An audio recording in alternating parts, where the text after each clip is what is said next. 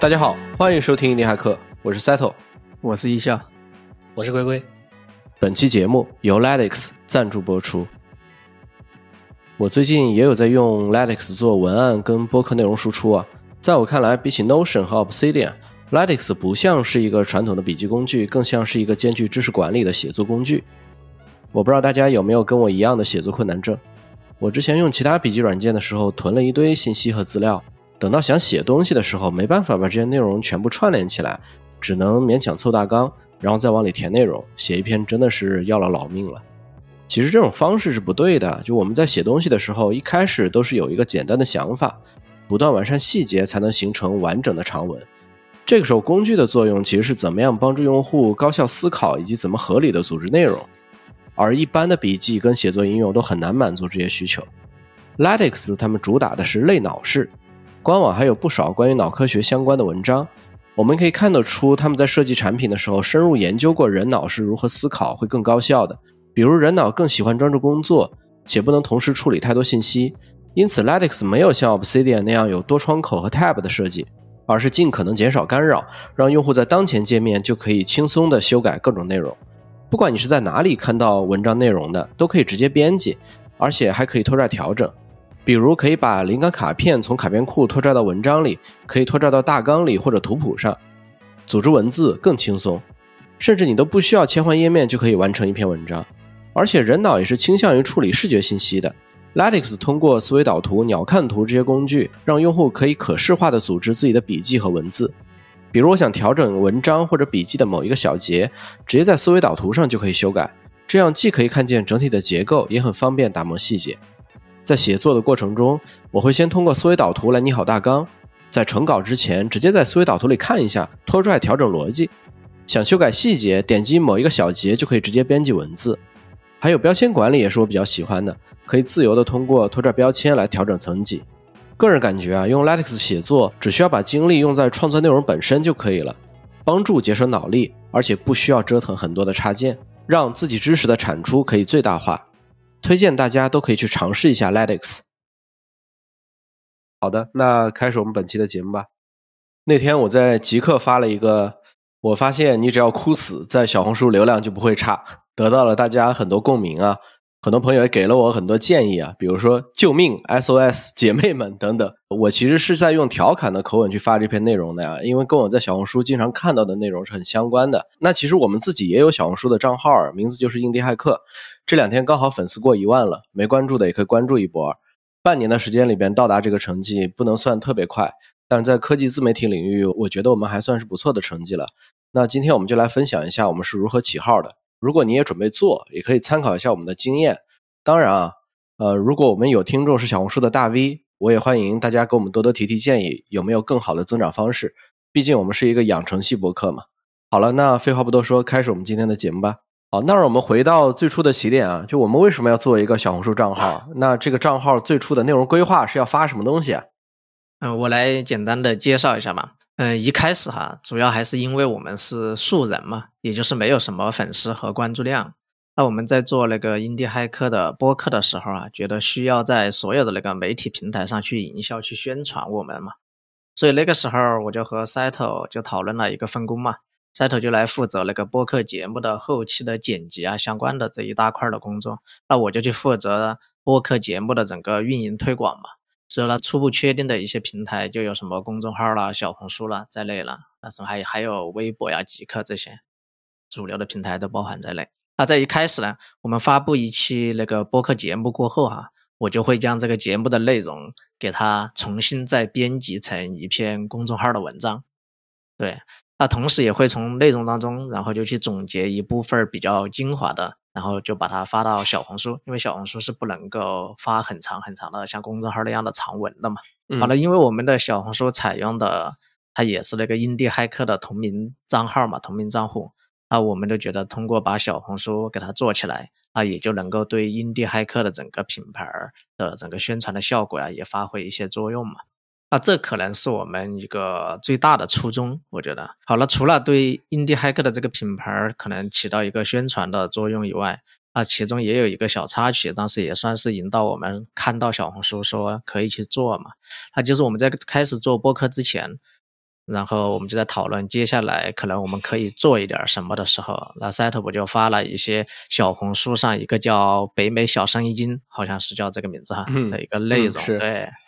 然后它上面分享了很多很多可以做的一些 IT 创业的一些故事和和一些反正案例嘛，对。然后就说要不我们就从这个人分享的内容中去找一找相关的事情来做吧，好。然后他的那个小红书分享的内容确实哈，都和我们非常的息息相关，和我们擅长的东西啊，这些都是 IT 相关的嘛，就挺对口儿的。啊，然后我们也看到这个叫北美小生意经的哈，他因为有了大几万嘛那个关注量，说他这个号也有开始一定程度的带货，对他带的当然很多可能都是还是偏软件这个层面的。那我们也觉得，可能把小红书做起来的话，那以后应该也可以带带货，那也可能会多出来一个变现赚钱的门路，那也挺不错的嘛。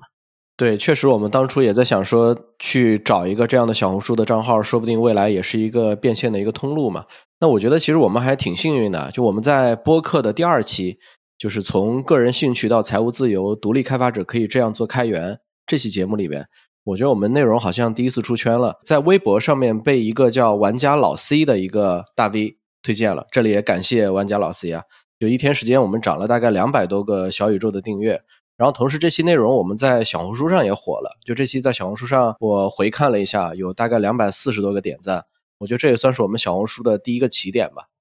然后一笑也可以继续帮我们讲讲这里边的故事吧，我觉得我们确实这期挺好的，大家我觉得也可以去回听一下，再次推荐一下第二期节目啊。对的，对的，就是这一期节目确实是被老 C 在那个微博转发分享过后哈，我们一天不就涨了两百多个关注哈，这应该是我们第一次感受到涨粉的快乐了，应该是。是，毕竟如前面讲的哈，因为我们主要是素人主播嘛，完全没有流量基础，一切都是从零开始。要知道从零开始去做内容的增长，其实真的是还挺困难的一件事儿。反正经过这半年以来，我的。亲身的感受的话，反正挺困难的。我们第一个月要知道才涨了一百个关注，要知道一个月对我们来讲的话，应该是发布了三到四期节目，也就是说发了三录了三到四期播客，结果才涨一百个关注。其实这个速度其实真的是很慢的，也挺磨人的一个对。但是不过到一百的事儿，其实也挺开心的嘛。然后可能就是到一百过后嘛，不远，然后那个老 C 嘛就在微博分享了我们的第二期节目，就是刚才赛特提到的那个讲开源项目那一期，他直接就把我们从一一百带到了三百这个水平。当时我还特地发了一个朋友圈庆祝，说零到一百用了一个月，一百到三百就用了一周，增长从来就不应该是线性的。反正反正三百 订阅就开始嘚瑟了。说回到小红书吧。前面我不是也提到了，我会把每一期节目总结发到小红书嘛？那也就是这个第二期讲开源的这个节目，它在小红书上确实它也是第一次火了，因为我们之前的小红书发上去几乎没啥反应，对，那点赞和关注它就迎来了第一次那个增长。那小红书它其实只要火了一个笔记，就能给你带来上百的关注，甚至更多。浏览量的话呢，它更是特别夸张，对。嗯，那其实当时我在小红书发的那篇笔记哈，做的其实是非常非常的粗糙的。我就随便拿了一个白板工具，画了一个封面图，然后里面就用最显眼的那个红色写上“半年赚两百万美元的 side project” 几个大字。反正那个整个图看上去显得有点猥琐，给人一种这种居然也能火、能涨粉的感觉。对，我们可以把这个图 到时候也发到我们 show notes 里边，大家可以看一下这个图到底有多猥琐。呃，就是我们这期过后，其实做的还可以的，就是同样的风格，然后又做了几期，就这么猥琐的风格，同样又做了几期之后，然后就出现了第一个问题，就是我们发现说我们在供给侧，就我们供应这一侧里边有点不足，因为小红书最好的话是一周能做三到四更嘛，甚至有些人是每日一更嘛。然后，因为我们的内容是基于播客的嘛，但我们播客其实没有那么快的输出嘛，所以说我们就在想说，要不然就做一次内容转型啊，因为印第骇客小红书的账号的内容核心还是帮助印第骇客群体更好的做商业化变现嘛。那我们也是从这个角度去想说，哎，那现在 ChatGPT 这么火，那我们是不是从 ChatGPT 开始，所有的开发的重点核心都是 AI？然后我们就思考了一下，说，哎，是不是从播客内容的输出到 AI 的那种新闻去做一次日更？然后帮大家能汇总一些灵感，就从这个角度出发，然后我们又沿着这条路，然后又做了很久。就龟龟可以帮我们也分享一下这块的一些故事。嗯啊，对，其实从这个时候开始，这个小红书账号就交到我手里了嘛。那说实话，这个日更新闻啊，呃，真的不是一件容易的事情。虽然它这个供给侧，对吧，搞起来了，但是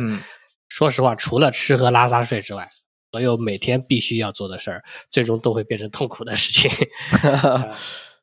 那因为小红书不能发外链嘛，那我们当时发这个日更新闻，除了标题之外，其实每一条都还会附一篇简报。啊，一开始发了两期，啊，标题取的叫“今天科技创业产品投资看点啥”啊，因为我们的内容就聚焦在这个科技创业产品投资上嘛，然后又是日更资讯，所以这个标题感觉是又精准又准确，对吧？那 并没有什么 用，流量惨淡。呃，这两期发了两期啊，以这个标题，这两期的直接涨粉数，一期是三个啊，一期是一个，分享全部是零，点赞和收藏不超过十。然后发了两期，我们就觉得不太行嘛，就一起讨论了一下。我们都觉得说，哎，人还是不能太老实。什么东西流行，啊，该蹭还是要蹭一蹭。你做流量嘛，你不蹭怎么有流量呢？啊，当时因为那个 AI 的爆发嘛，然后借用 AI 能力，一个人就是一个团队的超级个体这个概念，啊，那时候还挺火的。那成为了超级个体能干嘛？能搞钱嘛，对吧？搞钱也是永恒的需求。于是我们就把这俩词儿一结合，我们就有了一个新标题，叫“今天超级个体如何搞钱”。但实际上啊，内容和之前的对，实际上内容和之前的。大差不差，都是一样的，就是介绍对效率搞钱有帮助的科技和产品，还有就是可能能搞到钱的投资机会、创业案例，对吧？你看，还是科技创业产品投资，其实一样的。然后改了这个这个标题，这篇就小爆了一下。那时候我们这个小红书的号粉丝好像也就两百，对吧？改了标题之后的那一期，单期涨粉涨了一千两百四十九。就挺挺神奇的，然后点赞加收藏一千七百多，然后紧接着这个第二期势头也还可以，单期又涨了一百三十二的粉，啊，这要是每篇都能涨一千两百多，那我们现在就不是万粉了啊，我们就十万粉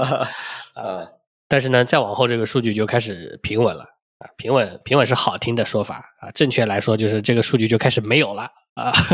我们大概一共发了二十多篇这种。标题的笔记，除了开始两期，只有一期涨粉过一百的啊。这中间其实我们也做过一些小的 A/B test 啊，比如说把图片从暗色风格换成亮色风格啊，啊，还有比如说做了一期 AI 工具推荐的啊，标题也起得很无耻啊，叫这八个工具帮你年省百万啊，到底怎么年省百万呢？你自己想办法，反正这八个工具 能帮你年省百万。嗯，啊，我们自己当时还讨论说，哎，这个必火。呃，结果也没火，不过这期收藏量倒是挺高的。就是这种工具合集推荐什么的，就特别容易拿收藏数据，但没啥用。嗯，呃，然后这中间我们其实也调整了一下发布频率，从每天发调整到每周三篇。事实证明，这个发布频率的调整其实也没有什么影响。实际上，关键还是在内容质量上。呃，发布的话，其实你只要持续去做就可以了啊，不要说我发一次断更一个月，那个确实也不行。呃，那是，但是如果你为了确保日更，导致内容质量滥竽充数，其实反而是得不偿失的。这次转型，其实也让我在那时候有了一个自己的认知啊，就是你转型可以很容易的扩大你的受众，因为在小红书这样的平台下嘛，就是，呃，它的推荐属性太强了，实际上你的老粉啊，就算你转型了，也基本上不会取关。但新粉却会因为你的新内容关注你，所以转型算是一个比较好的扩大你的这个受众群的一个方式。对，那在这个转型的过程里面，其实我们还发现了一个痛点嘛，就是因为小红书是图文为主的嘛。你看，我们第一次在做呃之前基于播客的内容转小红书的时候，艺校是通过手写板或者什么东西，然后乱画了一张图嘛，对吧？是用这种形式去做的。那其实你如果真正要把内容上面整理出好的图文，其实还挺费劲的。那我们就基于我们自己之前开源的一个 Markdown 的一个产品，易效做的一个 Markdown 产品，我们把它做成了一个图文生成的一个编辑器，就是你输入 Markdown 的内容，然后直接可以生成小红书排版好的图片。那这个我觉得也给我们提供了一个很大的助力，对吧？对，因为小红书它影响打开率的，其实主要是封面，然后呢才是标题。至于内容嘛，你说虽然小红书说是说我在发布笔记啊，但实际上真正文字部分发不了啥。啊，不仅它完全没有这个副文本排版的能力，字数限制的还很少，就只有一千字。一千字其实你真的发点发点发点多的东西，其实根本发不了，就导致基本上你要输出内容只能考虑视频，或者说将文字转成图片，也就是图文的形式。其实刚开始两期我还用画图软件做的图啊，做做了两期就做不动了，太费时间了。那正好当时那个一校学 Rust 练手的时候写了一个 Markdown 解析器嘛，可以解析输出成 HTML，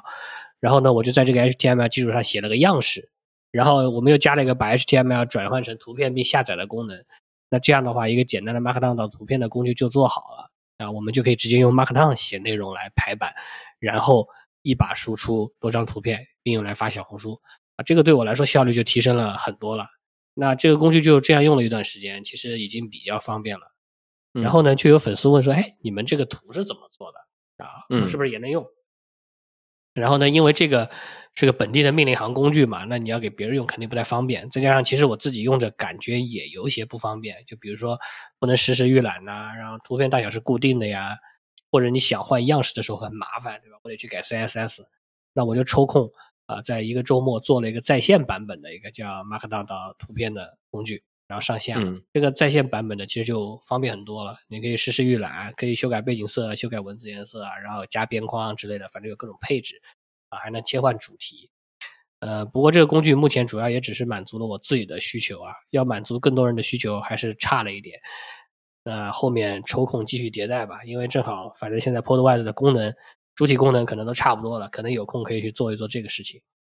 嗯，对，那我们这个 AI 新闻的这个事儿就坚持了大概有一个多月嘛，龟龟讲说其实发了二十多期嘛，对吧？然后就发现这个新闻体。好像也有点乏力了，对吧？然后我们就又开始思考说，要不要做第二次转型？然后我们就从新闻转到了故事。我们当时在聊说，我们就说，哎，我们还是要相信啊，听故事是人类的天性。然后我们就开始重新就进行了一个印地骇客故事的一个输出。啊，然后这个故事也到时候也同步在了印第骇客的一个官网，还有 Discord 的社群里边，包括微信公众号，还有小红书，我们都有在输出。当然，小红书在内容上面要做一定的格式化，就因为小红书我们刚才讲说，它的内容跟别的平台上面要发布的时候不太一样嘛，也要能够适应平台。那这次转型，你们能给大家介绍一下吗？嗯嗯，对，其实刚才龟龟也分享了那个写新闻摘要嘛，对，其实写新闻摘要真的是一个很无聊的事情。对，并且你每天都要去干这个活儿嘛，就很容易把自己整块的时间给撕碎了。你的精神压力其实也更大，因为你每天都有这个任务是必须要干的，一天也就白天也就那么十几个十个小时嘛，对吧？啊，并且我自己哈也没有从这些新闻摘要中收获什么样的好处，每天就感觉其实是纯机械般的在做这样的一件事儿。我们就开始提到了那个第二次转型嘛，就转向了这个。收集整理故事嘛，那重点还是围绕搞钱的故事嘛。就像我们第一次在小红书上火的什么半年赚两百万的笔记，那这种内容其实大家爱看嘛，那谁就都想掌握那种搞钱的方法嘛。那特别是在现在这个大环境之下，人人都想拥有一个工作之外的那种搞钱途径嘛。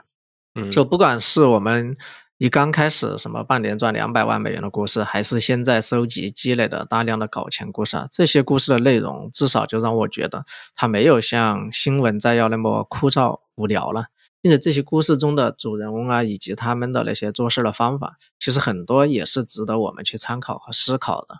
那比如我们的故事当中，其实有很大的一部分的故事，其实都在讲那个程序员相关的嘛，就是程序员。应该如何去快速的迭代开发自己的产品呢？如何去做营销？包括营销对程序员来说为什么是重要的，对吧？对程序员，你为什么不应该把主要的精力全部都放在产研之上啊？等等等等，就是这些内容其实都能够给我们非常非常多的启发，对，都是值得至少我们每一个程序员去认真思考的。那最终你能够从这些故事当中也能找到。最合适自己的方法去做自己的产品，去做市场，那可能就是这个目的就达到了嘛。那就像我们自己今天不是在做 Podwise 嘛？那其实我们自己除了研发以外，也要去搞定市场这一块嘛。那所以说，其实过去的这些故事对我们来说也是有一些参考啊，有很多我们自己可以再去进一步思考，从而得到我们自己方法的这样的一个，嗯，有这些故事的帮助嘛。所以说也算是个能够启发我们，对。嗯，是的，对，实际上这个转型其实我们就是转成了搞钱故事嘛，刚刚说，那也可以算是创业故事、或者说副业的故事这种案例分享，就是这个一转型立马就又爆了啊啊！其实我觉得也算是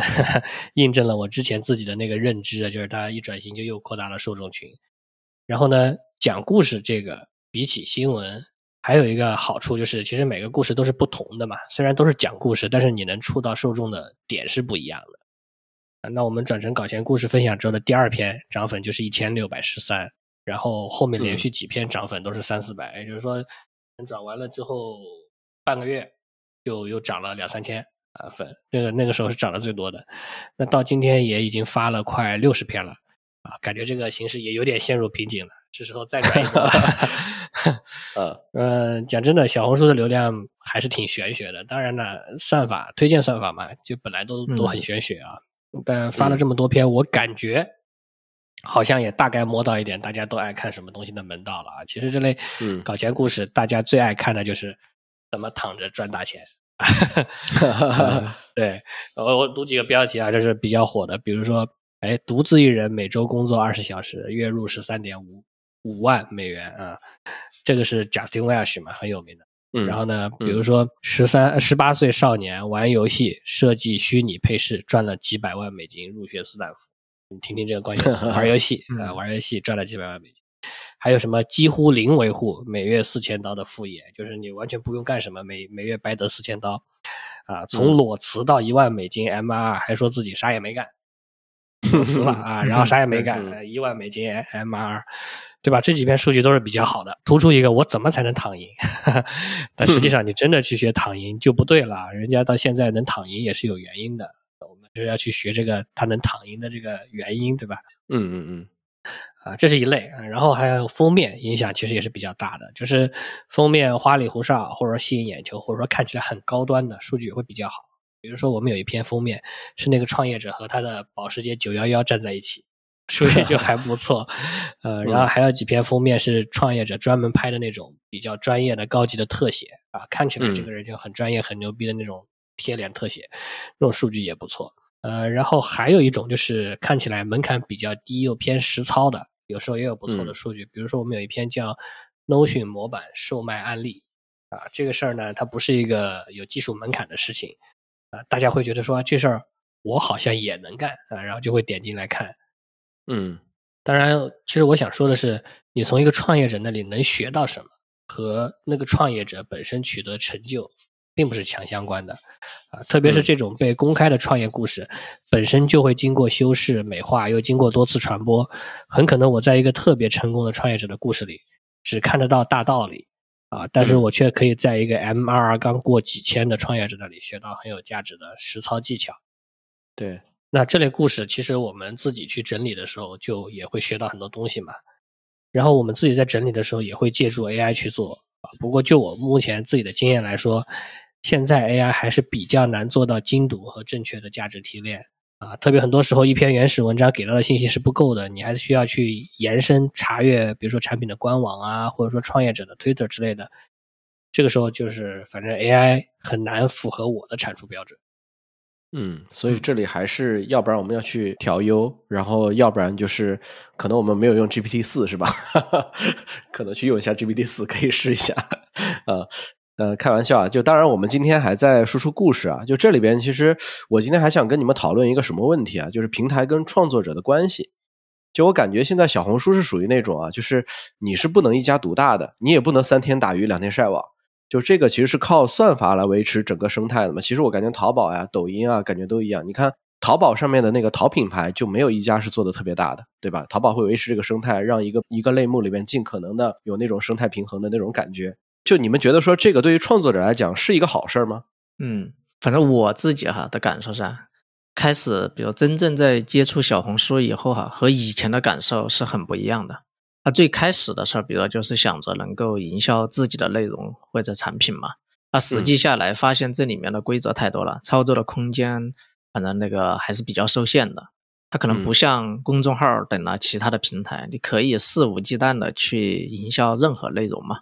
嗯，那我们平时比如说可以看到很多不错的公众号文章，当你阅读到最后的时候，发现其实就是一个引流的内容，它大概率会把你引到像什么知识星球啊这类付费的社区上面去，因为它本身就是一篇不错的公众号内容嘛。那知识星球本来又是做内容付费的，所以它两个一结合，其实都还挺好的。然后一般的时候，你读到最后就会有一个很大的二维码，是吧？等待着你入群。那说到这里，对，说到这里，其实最刚开始哈，我也想着说，我们印第骇客也在知识星球上能做一个付费的会员群，那能够做一些变现，来更好的支撑我们做下去嘛。但最后我们还是没有选择做知识星球嘛。那一是觉得付费的会员群可能需要持续的那种有高质量的内容输出，那这个对我们来说可能也。比较累，第二个可能也是我们对这种很多人觉得是割韭菜的赚钱方式，目前哈还有点嗤之以鼻吧，可能。呃，那回到小红书，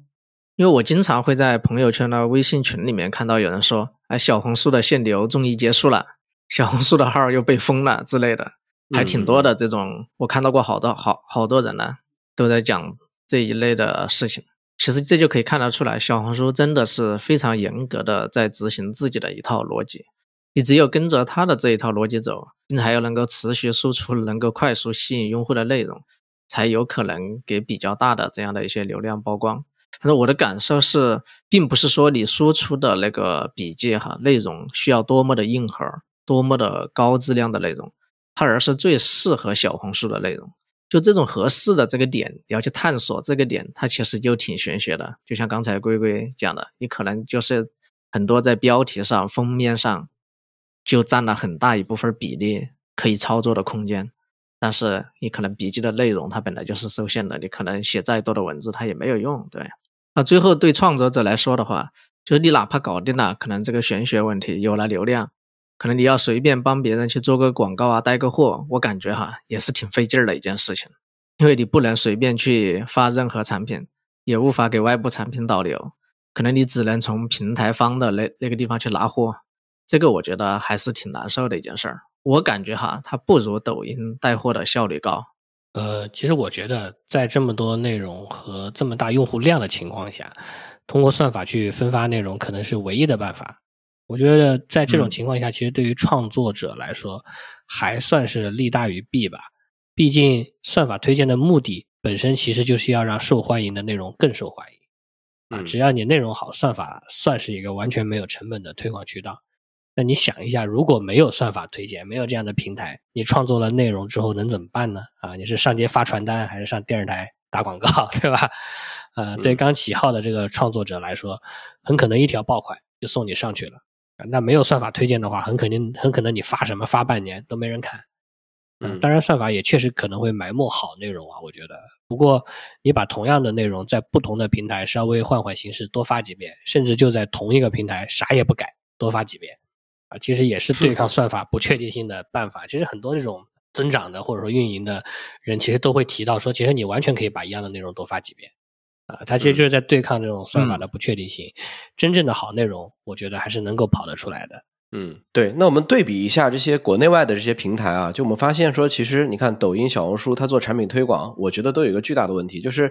它里面敏感词太多，然后发起来很费劲。我们刚才也一直在聊嘛，就它流量很玄学嘛，对吧？然后我觉得这个东西对于创作者来讲，它变现，我觉得这个东西就挺困难的。然后你任何导流性质的东西，其实都很难有嘛。你所有的广告其实都需要通过官方平台去接。那你看我们在海外的平台里边，比如说你去 Twitter，然后你去 YouTube，其实大家都是没关系的嘛，对吧？就是你可以任意的去推广，然后你可以通过广告的形式，你可以通过链接的形式，通过 referral 的形式，然后各种各样的形式你都可以变现。那你们觉得说国内跟国外的这些平台，就它有这样的差距，它的原因是什么？你们能分析一下吗？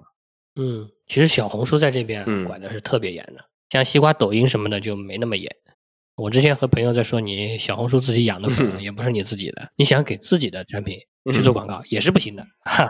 你粉都是平台的资产，嗯，要给平台加钱。其实这个问题还挺有意思的啊，因为从表面来看，其实蛮显而易见的一个理由就是平台要抽成嘛，它就是平台要赚钱嘛，因为你的流量实际上是由你的内容加平台的基础设施一起提供的啊，所以它要抽成其实也可以理解。但这种模式其实很难受，因为创作者难受，创作者这个创作自不自由啊就不谈了，嗯但是他接单也不自由啊，然后呢，平台也难受，就生怕你跑单，因为这种模式就真的特别容易跑单，对吧？生怕你跑单特别敏感啊，在我看来，这种模式有点费劲，因为实际上内容分发啊，其实天然就是可以很好的和广告分发嗯绑定的模式。那你想，以前电视台之类之类的，不就是同时在做内容分发和广告分发嘛？其实电视台还会做嗯广告制作，对吧？啊，结果现在呢，内容分发是平台做，广告分发是嗯创作者在做、啊。然后呢，甚至创作者本身创作的就是嗯广告，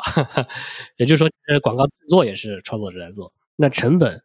平台出，赚钱的事儿轮不到平嗯台，肯定不行嘛。啊，于是就有这种官方广告签约平台来收口，其实它就是要嗯赚一道这个中介费。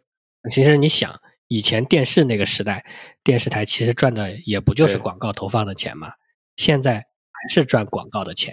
啊，方式却变得更复杂了。啊，举个例子，同样是长视频平台啊，其实国内外的差异的话，B 站啊，比如说 B 站，它也嗯有平台广告，就是你打开视频，它会放广告给你看嘛。那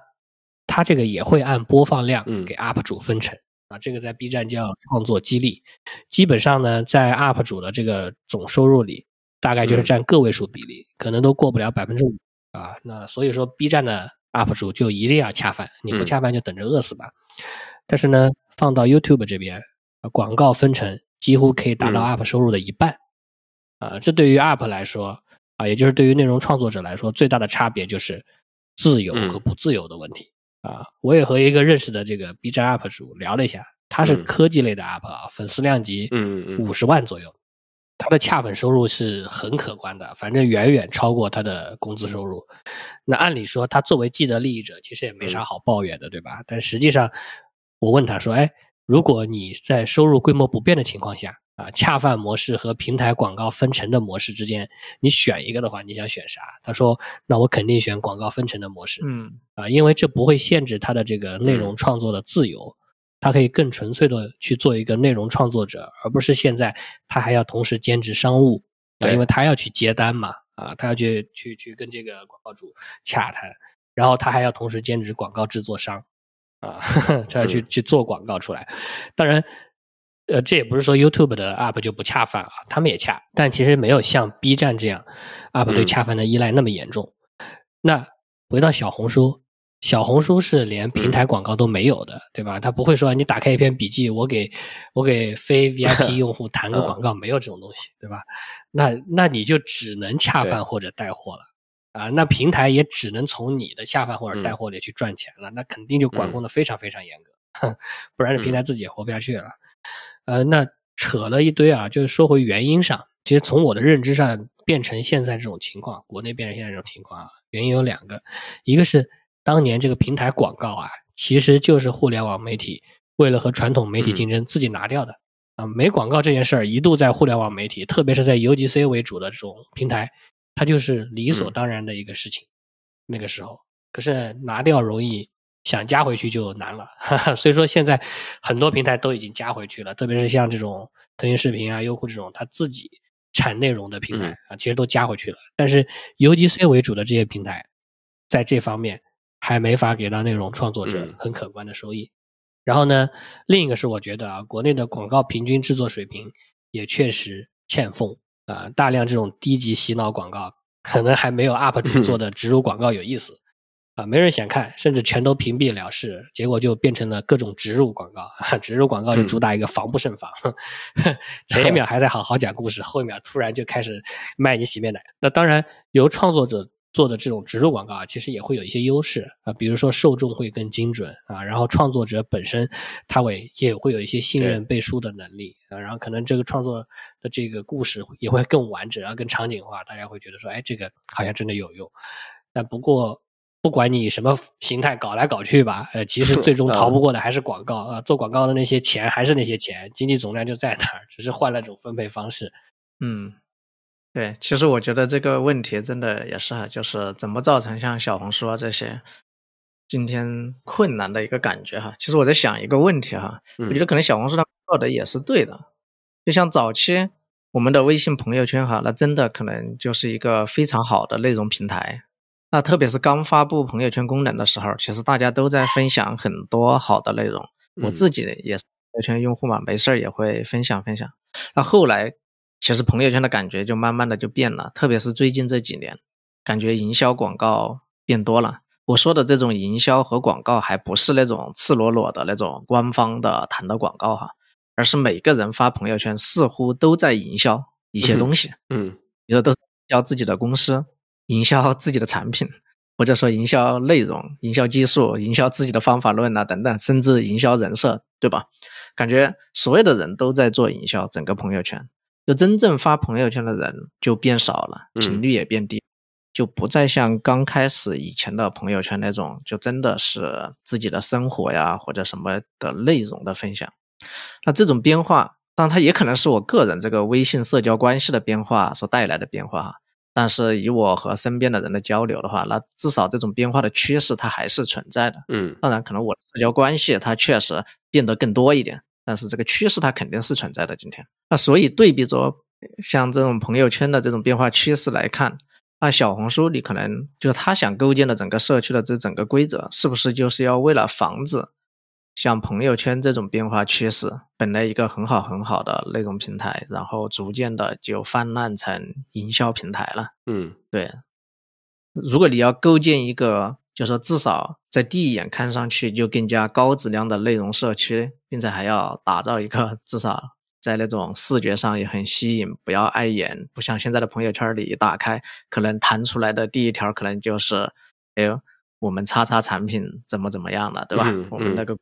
又怎么怎么怎么样了？啊，全都是这种内容，他可能就挺碍眼的。对，从这个角度里来看的话，啊，小红书也好啊，可能还有其他的一些平台，大家今天在构建的这些规则、这一套做事的逻辑，这些你必须要迎合平台的这一套算法。那从这个角度来看，它其实对用户来说确实也还算友好。对，嗯，对你讲的这个事儿，